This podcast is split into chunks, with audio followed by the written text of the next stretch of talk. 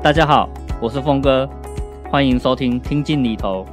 这是由关键评论网媒体集团旗下的财经媒体商议制作的 Podcast 节目，由峰哥我来主持。节目议题涵盖生活理财、股市、债券、房地产投资以及各种最新的商业趋势。大家如果有任何理财与投资的问题，欢迎留言发问，我知无不言，言无不尽。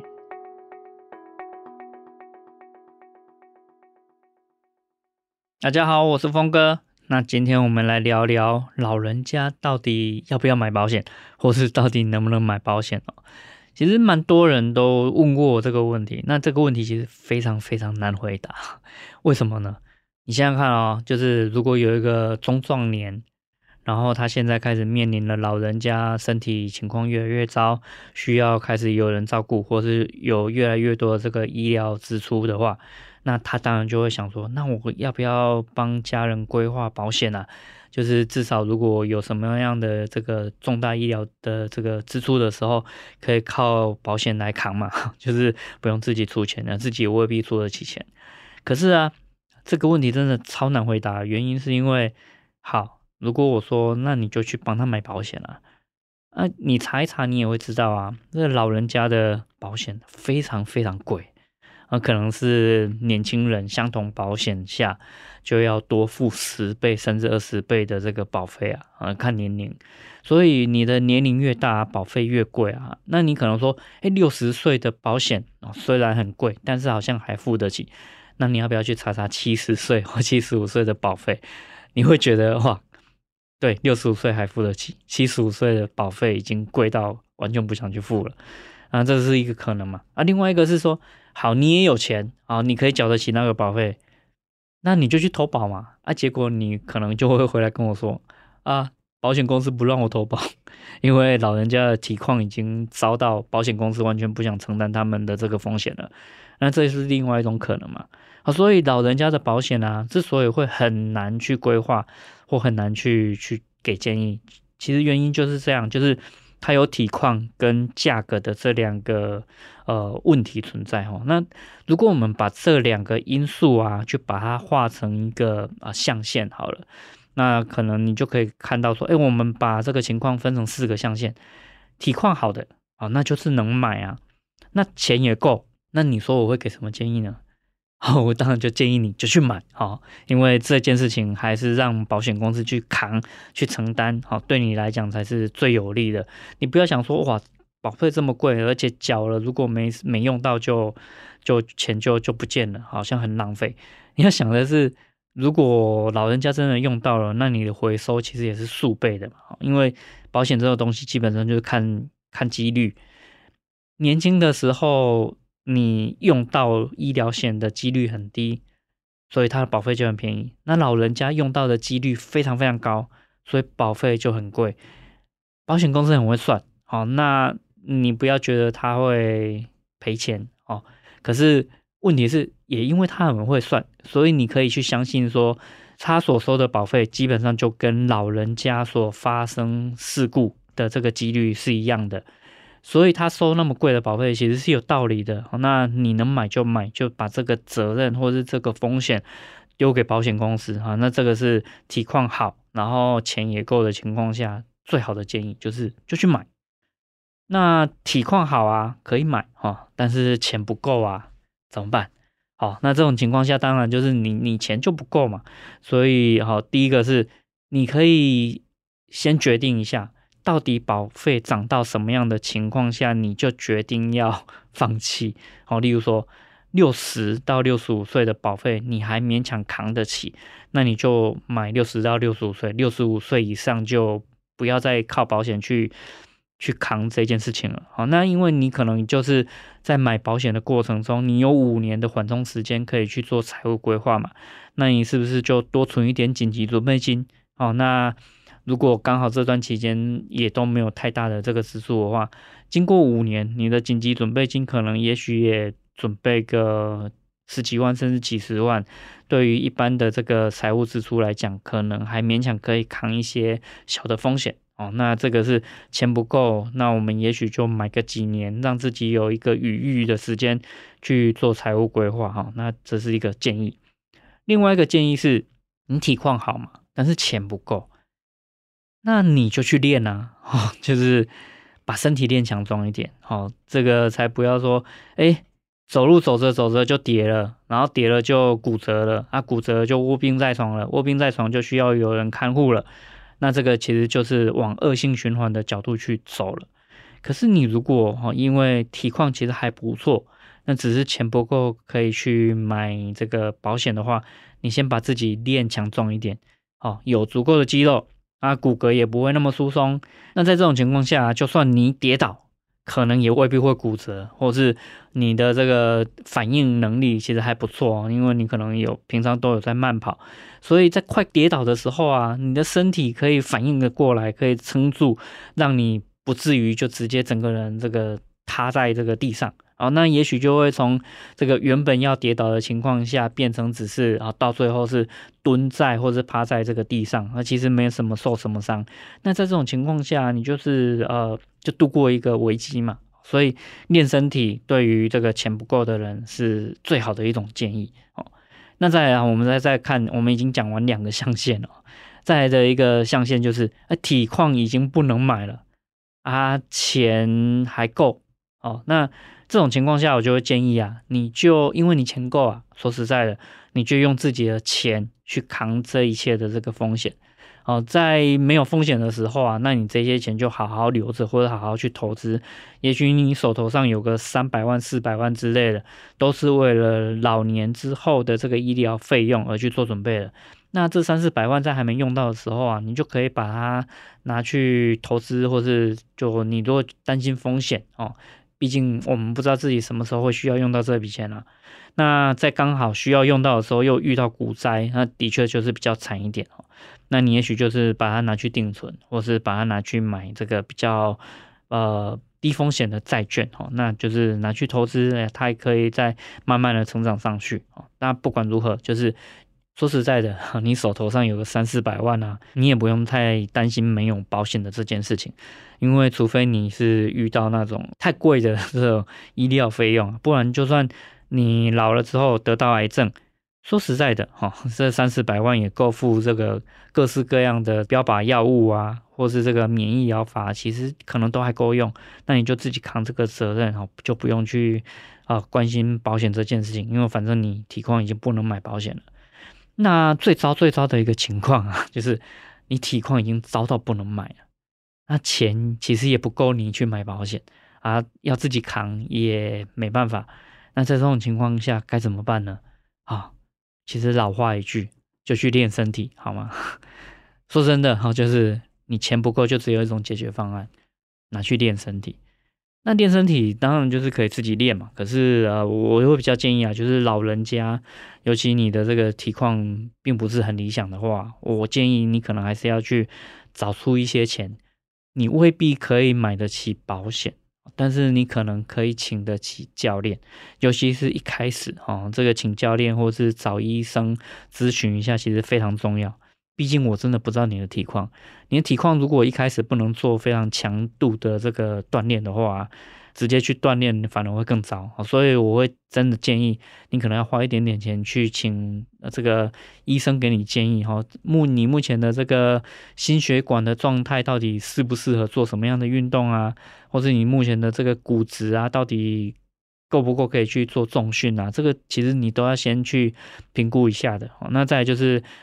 早期你可能不知道要怎么样去做这一些重训或做这些运动，你就请教练在旁边看着你，不要让你做出 这个错误的姿势，或者是做出会伤害自己的行为。哈，那当你练到有足够的这个成熟度之后，你再自己锻炼，其实就会比较便宜了。哈，所以这个一开始还是要花点钱啊，不要什么钱都不想花。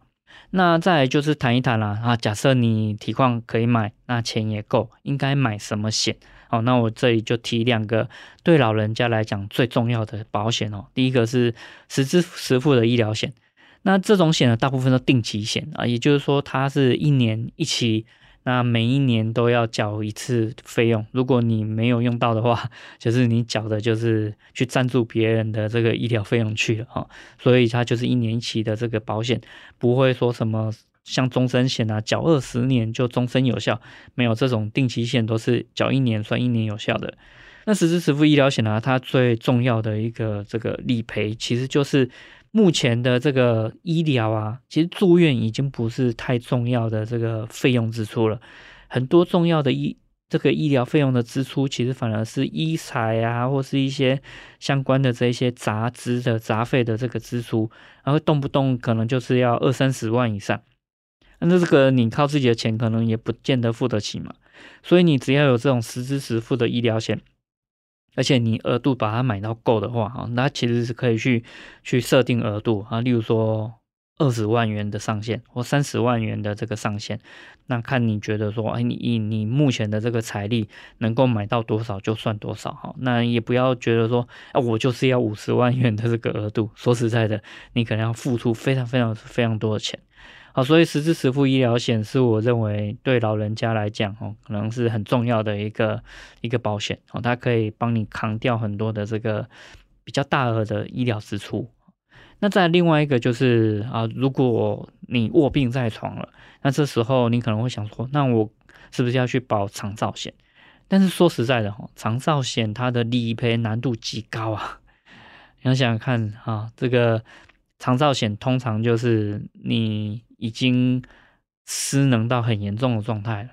或是失智到很严重的状态下，那他才会理赔。可是失能险不一样啊，失能险他会去看等级，等级低就赔少一点，等级高就赔多一点。哦，所以它反而是比较容易理赔的一种保险。那我就会比较建议哈，就是除非你真的非常非常有钱啊，不知道要把钱花到哪里去，那你可以去买这个长照险。不然啊，一般的这个财力或者一般的这个情况下，可能失能险可以帮助到你的这个机会会比较多一点，所以失能险是我第二个建议。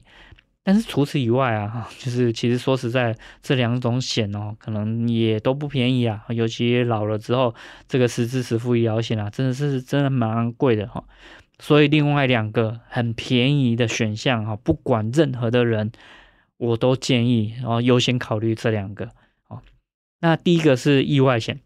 那意外险第一个，他不太会去看你体况，也不太会去看你的年龄，他只会去看你的这个职业。啊，所以如果你的这个情况是可以买意外险的话，我都建议先买意外险。为什么呢？哦，其实老人家最怕意外，什么样的意外？跌倒嘛，刚刚讲过嘛。那这个其实就算是一种意外，意外险会赔的范围哦。意外险不不赔什么呢？它不赔这个疾病所造成的这个情况，也就是说，你如果有一天心肌梗塞，好，然后就就倒了，然后从楼梯上跌下去，这种情况啊，你可能会觉得哇，好突然，好意外哦。可是很抱歉，因为你的一开始这个所有事故的起因是你心肌梗塞。那所以它是疾病造成的，就算你后来因为意外而跌下了这个楼梯，然后造成了身体很大的这个受创啊，这个骨折啊什么的，这个各式各样的这个情况，其实它起因都来自于你的这个呃疾病，所以你要意外险去赔这个因为疾病所造成的这个情况，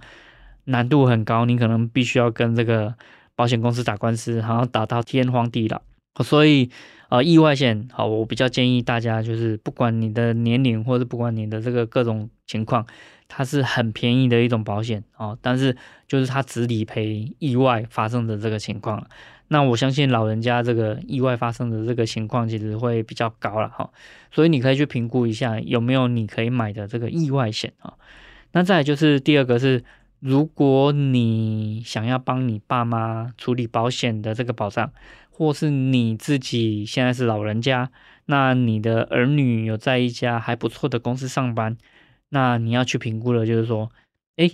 这家公司有没有团体保险？那团体保险通常不看体况，吼，它就是大家统包，然后用很便宜的这个保费就可以去保一些意外险啊、寿险啊、那个医疗险等等的，哈，所以它不太看体况，也不太看这个年龄，哈。那所以你如果有这种团体保险的话，啊，第二个是这些公司除了有团体保险，它也允许员工，好，自己自费。帮自己的这个呃家人加保哦，那这个最好了，就是在这个员工还没有离开这家公司之前，都可以让自己的家人透过这个团体保险有最基础、最基础的这个保障。那这个什么叫最基础的保障啊？啊，一般的这个团体保险，它条件可能是这样哦，就是呃，意外险可能就是身故一百万的这个保障，然后寿险可能就是一百万的这个身故保障。然后再就是这个医疗险可能会有住院日额一千块的这个保障，哦，不多，但是你要想想看，就是啊，万一发生什么事情，好好不多也是一点点的这个资源嘛，哦，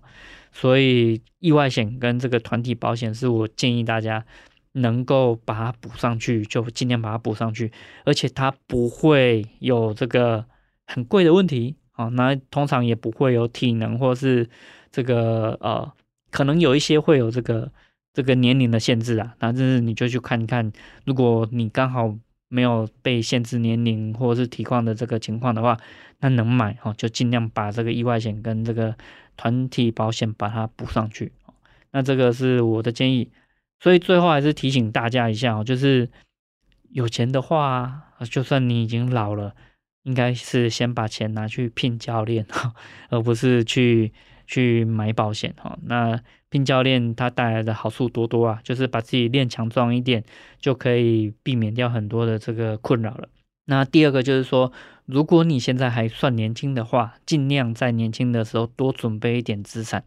当你资产够多啊，那老了你也不用去担心要不要买保险这件事情。就像我前面所说的。你的手头上随时有个三四百万的这个资产可以去动用的话，就算你得了癌症，或者是就算你要开什么刀，哦，你要换什么牙齿，你就不用担心钱这件事情，因为毕竟很多的这个医疗费用，保险也不理赔啊。说实在是这样，就是诶，你买实支实付医疗险好了，结果你所处理的一切都没有住院，那实支实付它是一个。住院型的医疗险啊，也就是说你没有住院的话，它就不赔嘛。好，那你只是门诊手术或是门诊去弄个东西，其实它就不算在住院的这个范围内，它就不赔啊。所以啊，说实在的，自己的钱才是最好用的保险啊。那可以的话，趁年轻赶快把它准备起来。那这个是我觉得最好的一个建议跟安排了。